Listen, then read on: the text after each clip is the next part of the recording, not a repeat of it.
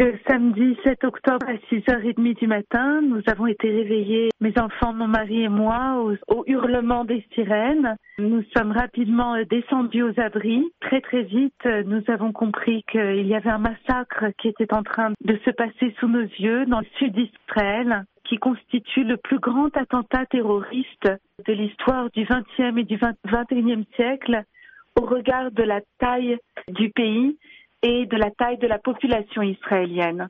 Il y a eu aussi un effet de réactivation mémorielle. Euh, beaucoup parmi nous ont des souvenirs très vifs et de la Shoah et des pogroms, euh, des récits de famille et les images que nous avons vues ont suggéré des images de notre histoire. Il y a eu un traumatisme très fort chez les personnes âgées, mais aussi chez les jeunes et chez les enfants. Est-ce que vous avez eu des proches ou des membres de votre famille qui ont été directement touchés? Pas dans ma famille, mais parmi mes proches, parmi mes collègues, parmi mes voisins, parmi mes amis.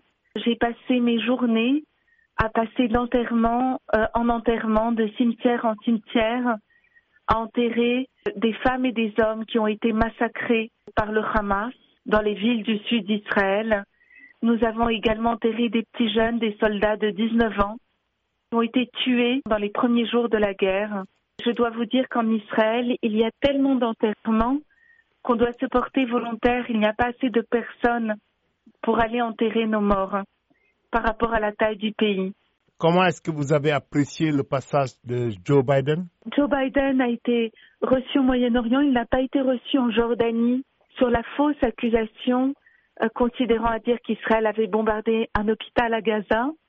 Euh, les renseignements américains ont obtenu toutes les preuves et ont officiellement déclaré que c'est le djihad islamique qui a bombardé cet hôpital. Et donc la venue de Joe Biden était très importante pour dissuader l'Iran et le Hezbollah de bombarder massivement Israël, de profiter de cette attaque. Et également cette visite était là pour rappeler les mensonges et la guerre de l'information que mène le Hamas en faisant croire au monde entier que la destruction de cet hôpital vient d'une frappe israélienne alors qu'il a été prouvé et j'invite vos auditeurs à regarder les communiqués de presse des renseignements américains qu'il s'agit du djihad islamique qui a bombardé Israël mais qui manque de précision et la bombe a malheureusement touché un hôpital à Gaza. Donc de ces deux points de vue de la dissuasion et de la guerre de l'information, la lutte contre les fake news qui peut euh, déclencher une poudrière dans la région, cette visite était d'une haute importance pour Israël. Est-ce que vous pensez que ce cycle va un jour pouvoir s'arrêter et que Israéliens et Palestiniens puissent vivre côte à côte sans toutes ces violences? Vous savez, monsieur, je pense que le problème n'est pas dans euh, le conflit entre les Israéliens et les Palestiniens. Le premier problème est l'utilisation de ce conflit par les puissances régionales et les puissances globales. Il est très clair que l'Iran et le Hezbollah ont tout fait du point de vue du financement, du point de vue de l'entraînement, pour qu'une attaque d'une telle ampleur soit possible.